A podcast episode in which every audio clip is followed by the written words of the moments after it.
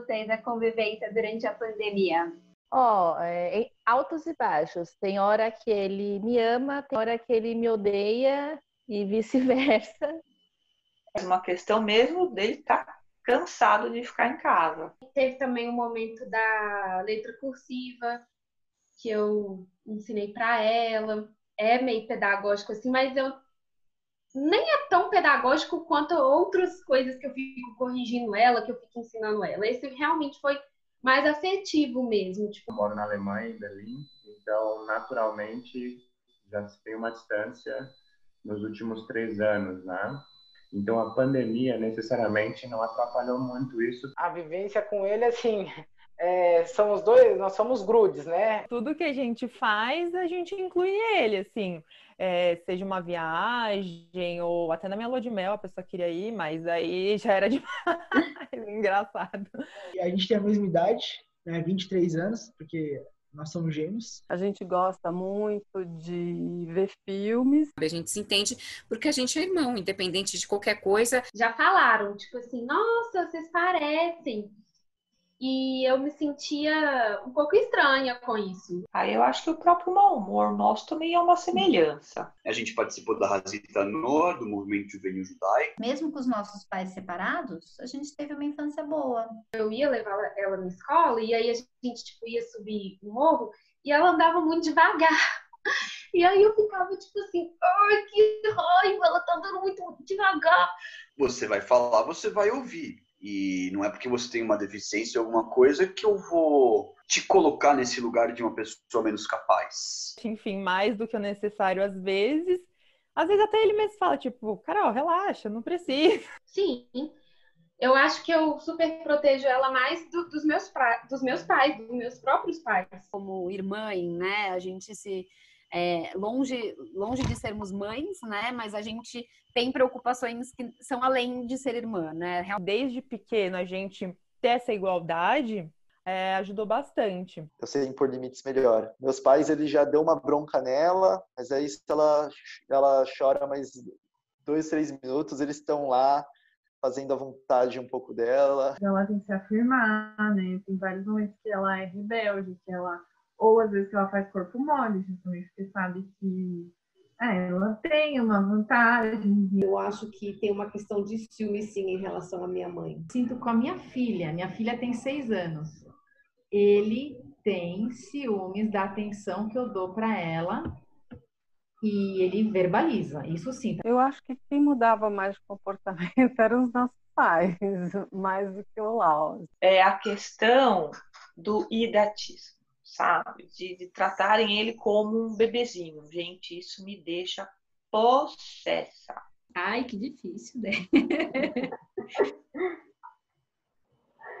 tá.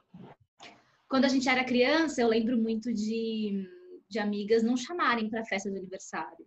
Não chamava ele e às vezes não me chamava, porque a gente tinha, tinha meio a política em casa de se um vai, vai os dois. A minha leitura, assim, né, posso estar falando uma besteira do mundo aqui, é que ele não sabe o que é. Ele não consegue discernir. Então, meus pais gostam disso, né? Porque acaba que ele sofre menos. Literalmente, eu tentar escondê-lo. Para as pessoas não zombarem dele, né? Eu ficava chamando a atenção dele para ele olhar para mim, não perceber aquele aquele preconceito em volta. Nos meus pais sempre teve assim, né? Quando convinha, ah, ele, ele, tem, ele é diferente. Mas quando não convém, ele é igual. Sim, a mesma. Uhum. Uhum. O que a gente sente o que teve diferença foi talvez a, a formação escolar. Então, na época, eram escolas separadas. A inclusão não era o que é hoje. Tenho sentido muita culpa. Do tipo assim, se eu tivesse ficado mais próxima dele, né, enquanto a minha mãe ainda era viva, provavelmente ele não estaria desse jeito, ele estaria melhor. Eu sempre me senti culpada por eu conseguir fazer as coisas que ela não conseguiu. Tipo, às vezes, quando eu vou me divertir, eu falo, puta, mas não tô me divertindo. Vergonha porque eu achava que as pessoas não gostariam de mim por essa, essa condição. Não, nunca senti. Nunca senti vergonha. Muito... Paty, a, a irmã de uma pessoa com síndrome de Down e que nossa, essa pessoa é incrível por isso, né? Não. Eu nunca senti essa responsabilidade, acho que por parte deles. E que eu percebo hoje, depois de adulta, que eu não vejo que foi ela que colocou essa responsabilidade. Eu que tomei a frente, eu que eu que coloquei nessa posição. É, e a gente acaba tendo a vantagem de sermos em duas, né? São duas irmãs, tem o pai. Meus pais não, pelo contrário.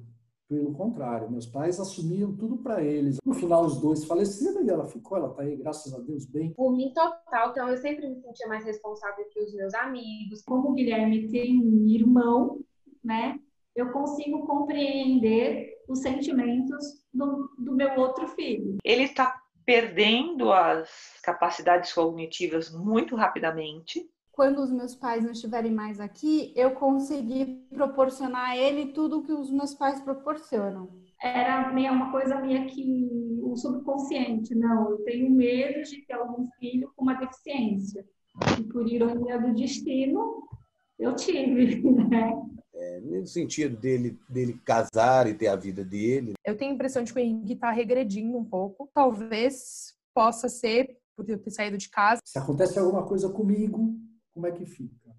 Entendeu? As políticas públicas, nós, enquanto sociedade, possamos fazer valer, assim, mas principalmente ser mais humano. Acho. Meu sonho é que ele trabalhe. Conseguir dar autonomia para ele e ao mesmo tempo estar tá perto. É um sonho. Sim, meu sonho é conseguir levar ele para viajar fora. Ele fala também que quer, né? E...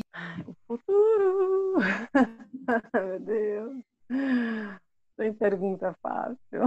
Eu tenho dificuldade de pensar em como, é como vai ser o futuro. Então, se eu olho para o futuro, eu preciso inovar né, nessa independência dela. Na minha cabeça, eu vou morar eu, ele e a minha filha. Me dá muito medo quando é, eu penso que ele pode faltar. Aí eu não vou conseguir falar.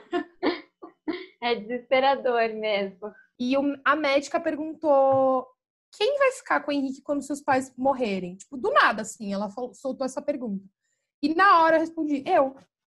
Eu não tinha nem 10 anos. Tanto que eu faço psicologia, minha escolha profissional é por causa dele. Fez total diferença na minha formação, posição política até, inclusive. De perto, ninguém é igual. De muito perto, ninguém é diferente. Sei lá, eu sempre tive uma propensão a ser mais solteiro. Talvez por causa disso. Inclusive por esses bullying todos que eu passei. É, e muito da minha força para continuar viva, né, literalmente viva, vinha do meu irmão fez também me interessar por trabalhar com pessoas, assim, na, na questão da, da área da saúde. Eu tenho uma sexualidade A, B ou C? Zero. Nunca pensei nisso, sabia? Eu, eu sinto que é um assunto meio velado em casa. Eu não sei, eu sou bissexual. Meu irmão atualmente, né, ele se diz hétero, mas ele já, já deu um, um selinho assim no menino. E a minha irmã, é, acho que ela não se rotula, queria perguntar pra ela. Ela tinha uma época que ela dizia que ela era pansexual. Eu acho que sim, quando eu era pequena lá, que eu queria fazer as mesmas coisas que ele, queria estar lá com ele.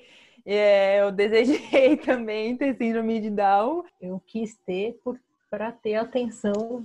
Já tive vontade. Sabe assim, quando dá aquelas revoltas na gente? Que a gente pensa assim, ai meu Deus, eu queria sair do mundo.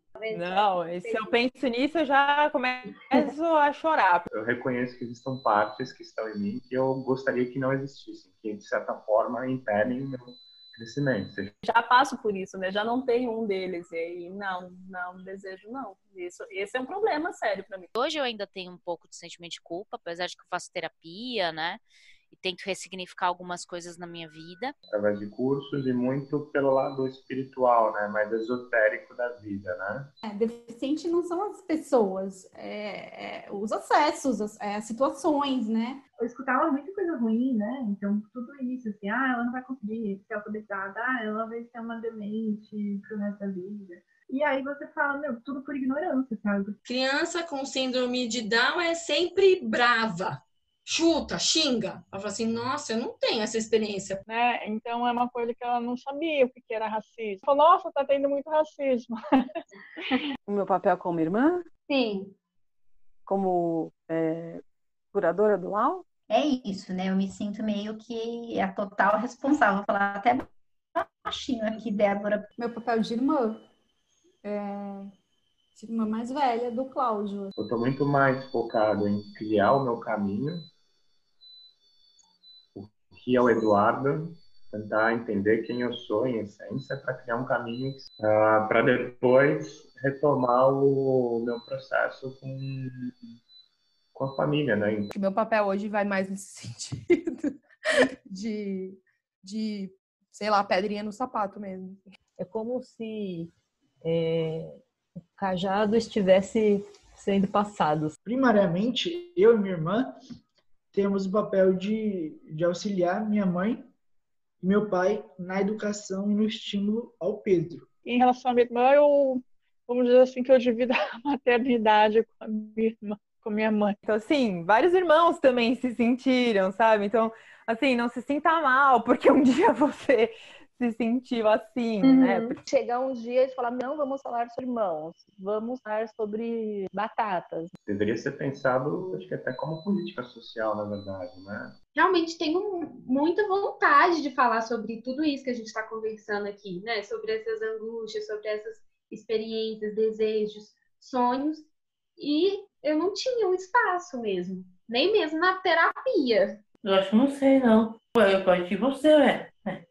Para passear, né? Eu não estou com raiva, não. Estou bem.